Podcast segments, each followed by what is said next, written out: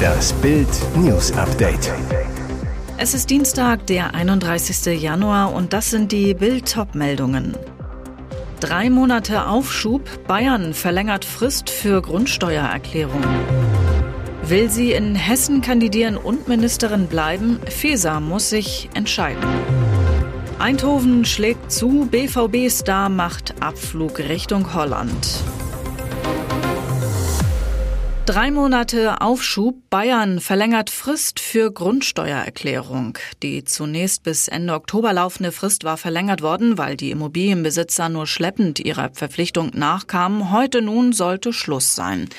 Doch Bayern verlängert im Alleingang die Frist für die Abgabe. Grundstückseigentümer sollen drei Monate länger Zeit bekommen, also bis Ende April, wie Finanzminister Albert Füracker am Dienstag nach einer Kabinettssitzung in München sagte. Bayern reagiert damit auf die bis zuletzt schleppende Abgabe der Erklärungen. Zuletzt fehlten in Bayern noch die Daten von knapp einem Drittel aller Grundstückseigentümer, wobei die Quoten bundesweit überall recht ähnlich sind. Ursprünglich war die Abgabefrist auf Ende Oktober 2022 terminiert gewesen. Diese Frist war dann aber deutschlandweit bis einschließlich 31. Januar verlängert worden. Eine weitere bundesweite Verlängerung der Frist gab es bis zuletzt nicht. Will sie in Hessen kandidieren und Ministerin bleiben? Faeser muss sich entscheiden. Will Nancy Faeser als Ministerpräsidentin in Hessen kandidieren und gleichzeitig Innenministerin in Berlin bleiben? Das berichtet die Süddeutsche Zeitung. Demnach plant Feser bei der Landtagswahl in Hessen im Oktober 2023 für die SPD als Spitzenkandidatin ins Rennen zu gehen. Auf das Amt der Bundesinnenministerin wolle sie jedoch nicht verzichten. Dem Bericht zufolge möchte sie während der Kandidatur und im Falle einer Niederlage in Hessen im Amt bleiben. Kanzleramt und Bundesinnenministerium wollten den Bericht nicht kommentieren. Aus der Union kommt jetzt Kritik an Fesers Plan. Thorsten Frei, parlamentarischer Geschäftsführer der Unionsfraktion, warnt in Bild, dass Deutschland eine der größten Flüchtlingswellen seiner Geschichte erlebe und zugleich mit Extremismus, Spionage und Russlands Krieg zu kämpfen habe. In dieser angespannten Lage müssen wir uns auf den vollen Einsatz der Bundesinnenministerin verlassen können, so frei. Er fordert, Strebt Frau Faeser ein anderes Amt an, muss sie konsequenterweise von ihren bisherigen Aufgaben zurücktreten. Eindhoven schlägt zu, BVB-Star macht Abflug Richtung Holland. Dortmund sortiert aus. Offensivspieler Torgan Hazard wechselt auf Leihbasis bis zum Ende der Saison zur PSV Eindhoven. Der Holland-Club hat nach Bildinformationen keine Kaufoption für den belgischen Nationalspieler, übernimmt dafür sein Gehalt. Hazard spielt beim BVB zuletzt keine Rolle mehr, war bei den Spielen in Mainz und Leverkusen nicht mehr im Kader. Der Belgier kam 2019 für 25 Millionen Euro aus Gladbach, konnte aber in all den Jahren nie wirklich überzeugen. Diese Saison durfte Hazard in der Liga zwar in 14 Partien ran, doch weder traf er in seinen 455 Bundesligaminuten, noch legte er einen Treffer auf. Sein Vertrag läuft beim BVB noch bis 2024. Gut für den BVB. Eindhoven übernimmt für die Dauer der Leihe Hasers Gehalt komplett.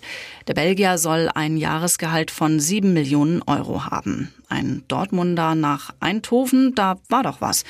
Auch Mario Götze ging diesen Weg. 2020 wechselte er im Karriereloch zur PSV. In Holland schaffte der Mittelfeldtechniker die Leistungswende, wurde wieder Nationalspieler und kehrte im Sommer nach Frankfurt in die Bundesliga zurück. Vielleicht wird Eindhoven auch für Hazard zum zweiten Karrieresprungbrett. Spielwarenmesse in Nürnberg. Peter Maffei wird zur Playmobil-Figur. Rocksänger Peter Maffei gibt es jetzt als Playmobil-Figur. Er bekam die kleine Spielfigur aus Kunststoff am Dienstag auf der weltgrößten Spielwarenmesse in Nürnberg überreicht. Er sei sich noch nicht sicher, ob er diese seiner kleinen Tochter zum Spielen geben werde, sagte der 73-Jährige. Das muss ich mir noch genau überlegen. Immerhin sei er stolz auf die kleine Statue mit Lederjacke und Gitarre, die ihm nachempfunden sei. Sie ist nach Angaben des Herstellers allerdings ein Unikat. Als Kind spielte Maffei eigenen Angaben nach in seinem rumänischen Geburtsort mit selbst erfundenen und gebauten Dingen. Wir hatten wenig Spielsachen, weil es in diesem Land damals nach dem Krieg so gut wie gar nichts gab, sagte er. Wir haben Dinge erfunden, mit denen wir gespielt haben, aber am meisten waren wir eigentlich immer draußen. Und jetzt weitere wichtige Meldungen des Tages vom Bild Newsdesk. Zoff in Pressekonferenz. Scholz scheitert an Brasiliens Lula. Am Anfang und am Ende gab es für Olaf Scholz eine Umarmung von Lula da Silva.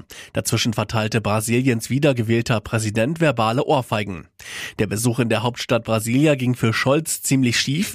Eigentlich wollte der Kanzler Lula über die russischen Lügen aufklären, die die Propagandamaschine von Kreml-Diktator Wladimir Putin über den Ukraine-Krieg verbreitet.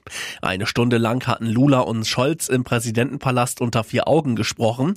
Bei der anschließenden Pressekonferenz musste sich Scholz dann anhören, wie Lula munter Putins Propaganda verbreitete. Er wisse nicht, warum der Krieg angefangen hat. Keiner wolle jetzt zurückweichen. Mit jedem Satz verteilte Lula die Schuld am Krieg an beide Seiten.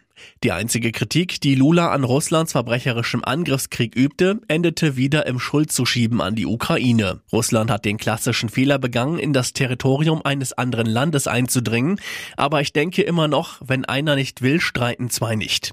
Offenbar hatte Lula dem Kanzler nicht zuhören oder ihm nicht glauben wollen, denn Scholz hatte sich fest vorgenommen, dem Brasilianer zu erklären, warum Putin die alleinige Verantwortung für den Krieg trage. Städtetag. Kritik an Trend zu großen Autos. Der Deutsche Städtetag hat den Trend zu großen Autos kritisiert und höhere Parkgebühren für SUV und andere große Wagen ins Spiel gebracht. Der Trend bei den Autos kennt offenbar nur eine Richtung. Immer größer, immer schwerer, sagte Hauptgeschäftsführer Helmut Dedi der Stuttgarter Zeitung und den Stuttgarter Nachrichten. Das passt nicht in eine Zeit, in der wir über Energie- und Flächensparen, Klima- und Ressourcenschutz diskutieren. Für mehr Lebensqualität in den Städten brauche es weniger und nicht noch größere Autos. Dedi nannte es naheliegend, den großen Fahrzeugen auch die tatsächlichen Kosten für Parken und Fahren zuzuordnen. Für die wachsende Zahl von Geländewagen Parkplätze zu vergrößern oder Parkhäuser umzubauen, habe hingegen etwas Absurdes. Laut Kraftfahrtbundesamt stellten SUV im Jahr 2022 mit knapp 30 Prozent den größten Anteil der 2,65 Millionen Neuzulassungen. Ihr hört das Bild News Update mit weiteren Meldungen des Tages. Eklat um Cosimo beim Dschungelwiedersehen. Er ist ein großes, fettes Baby. Dieser Angriff kam überraschend. Die Dschungelkönigin Jamila Rowe ist gekrönt und die Bush-Promis sind mehr oder weniger wohlbehalten im sagenumwobenen Versace Hotel angekommen. Der Job war aber noch lange nicht erledigt. Sonja Zietlow und Jan Köppen erwarteten die Promis am Montagabend im Baumhaus zu einer großen Dschungel-Wiedersehensshow. Und bei der kamen Themen auf den Tisch, mit denen keiner gerechnet hatte. Cosimo wurde plötzlich zur Zielscheibe und flüchtete aus dem Baumhaus.